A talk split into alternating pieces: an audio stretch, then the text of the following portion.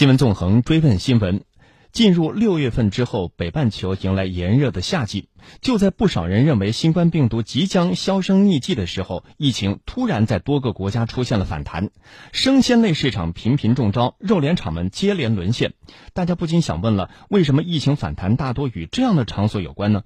我们先来听一段相关新闻背景的梳理。目光回到中国国内，目前北京两天共发现七例确诊病例，均有位于北京市丰台区的新发地农产品批发市场的。从本月初开始，北京市不断新增新冠肺炎确诊病例，经初步判断，这些病例可能接触了污染的环境或接触到了被感染的人员而传染发病，后续不排除出现续发病例的可能，疫情风险陡然增高。北京市疾控中心副主任庞星火。综合流行病学调查，考虑为一起与新发地市场相关联的聚集性疫情。在新发地市场环境采样中，其综合交易大厅，特别是水产豆制品局部售卖区域，阳性标本较多，环境污染较重。几乎就在同一时间段，境外的海产品行业和肉类加工厂也爆出多起员工集体感染新冠病毒事件。美国阿拉斯加布里斯托尔湾区的三名海产品工人新冠病毒检测呈阳性，俄勒冈州一家海产品公司也出现疫情，一百二十多名员工病毒检测呈阳性。在韩国世宗市的海鲜水产部也有多名职工被确诊感染新冠肺炎，感染路径尚不明确。此外，近期中招的还有肉联厂。德国北莱茵威斯特法伦州居特斯洛县的一家肉联厂近日发生新冠病毒聚集性感染事件。德国、美国、英国等地的肉类加工企业接二连三出现聚集性感染事件。德国一肉联厂聚集感染人数已超千人。通尼斯集团新闻发言人在接受媒体采访时表示。病毒是从外面传入加工厂内的，然后由于气候条件在扩散。我们是在五到十二度的潮湿环境下工作，这种情况下气溶胶容易形成，病毒可以通过空气传播。当然，这些条件都有助于病毒传播，导致新冠肺炎大规模的爆发。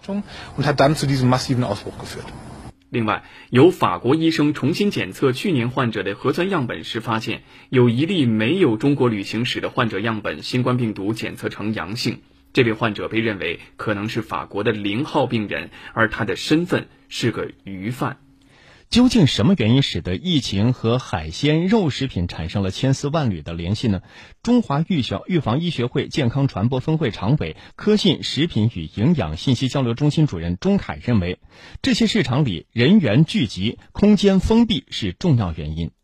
什么肉联厂啊、新发地的海鲜市场啊等等，其实呢，它的共同点是什么呢？一个是说这个地方呃人员比较密集，第二个这个地方的环境是湿冷，而且这个地方的空间相对封闭。所以它出现这种爆发是很正常的。这地方只要有一个人，其他人可能都会感染。只要过段时间，因为一开始还是个隐性感染，对吧？他没有没有症状。然后包括什么呢？包括像这个从事冷链的呀，还有在餐馆的呀，比如还有食品厂的呀，对吧？这些人为什么是有一定风险？是因为他们和这个这个湿冷的这个环境的这些人，跟屠宰的，跟这个批发的，这个它是一条线的从业人员，他们互相之间呀，多少都有交集，所以导致他们的这种感染是比较常见的，或者说，呃，容易波及的。此外呢，低温恰恰是新冠病毒喜欢的环境，而冷链运输呢，恰恰可能成为了病毒的温床。病毒不怕冷的特性，或许也能够解释了为什么几次病毒都在冷藏食品比较多的海鲜市场被发现。中国疾病预防控制中心流行病学首席专家吴尊友曾经表示，病毒在冷冻食品上可以存活两到三个月。我们在采集含有病毒的生物样本的时候呢，这些样本呢。都是储存在低温的环境，温度越低，那么它保存的时间越长。像冷冻一类的这个食品，如果污染的话，这个病毒可以在这些呃表面呢存活两到三个月的时间。另一方面呢，疫情在农贸市场和肉类加工厂出现聚集性感染，和其本身的工作环境也有密不可分的关系。从食品市场开始爆发，提示着风险最大的是食物处理环节的食品产业从业人员。食品在端上餐桌之前的捕捉、储运、贸易、宰杀、剖洗、烹饪等环节都是风险所在。同样，在农贸市场内工作的商户也面临着类似的问题，比如说，工作人员双手接触到被污染的产品，再用手擦鼻子、揉眼睛，人就会被感染。市场内密集的人流更加速了这种疫情的传播。我们来听中国疾控中心研究员冯路钊的分析。那个大部分的生鲜市场啊，它都具有这些人员结构复杂、物流覆盖广泛、客流量大，还有环境潮湿这些共同的特点。呃，一旦有就是环境受到污染，或者有就是疫情的发生，可能会对污染产品的追踪、呃溯源以及暴露人员的管理，都会达到很大的困难和挑战。中国疾控中心研究员冯路照表示，目前还没有发现通过食用食物，包括海鲜产品，经过消化道感染的证据。那么，对于个人来说，应该如何做好防护呢？我们来听冯路照的建议。呃，事实上，就是目前还没有发现通过食用食物，包括这种海鲜产品，经过消化道感染的证据。呃，研究显示，新冠病毒就是传播感染的主要途径还是近距离呼吸道飞沫和间接的接触传播。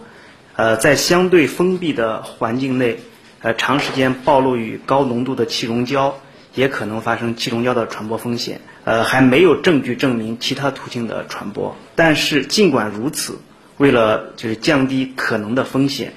我们建议在购买食物时，呃，不要尽量不要去接触这是生鱼生肉，在日常处理、烹饪、食用食品过程中，应该注意食品卫生和食品安全，包括呃食物处理前后。要彻底的洗手，生熟案板分开，以及食物和饮用水要彻底的，就是加热、煮熟、煮透。水果呃需要去皮使用，使用洁净的餐具。呃，我们常用的厨具、餐具都可以采用蒸十五分钟的方式消毒。这些日常的办法都可以降低或者减少我们感染病毒的风险。嗯，冯路照刚才介绍的呢，都是非常切实可行的措施，跟我们每个人也是密切相关的。针对近期北京市发生的聚集性感染，海关总署已经部署全国海关对来自疫情高风险国家或地区的生鲜冷链产品，比如水产品、肉类、冷冻蔬菜、水生动物、短时或低温运输工业品等进口商品，开展新冠病毒风险监测。海关总署呢，此前也已经暂停了德国一家猪肉屠宰及其分割冷藏企业的产品输华。昨天起呢，海关总署又暂停了美国泰森公司注册号为为 P 五八四二的禽肉屠宰企业的产品输华。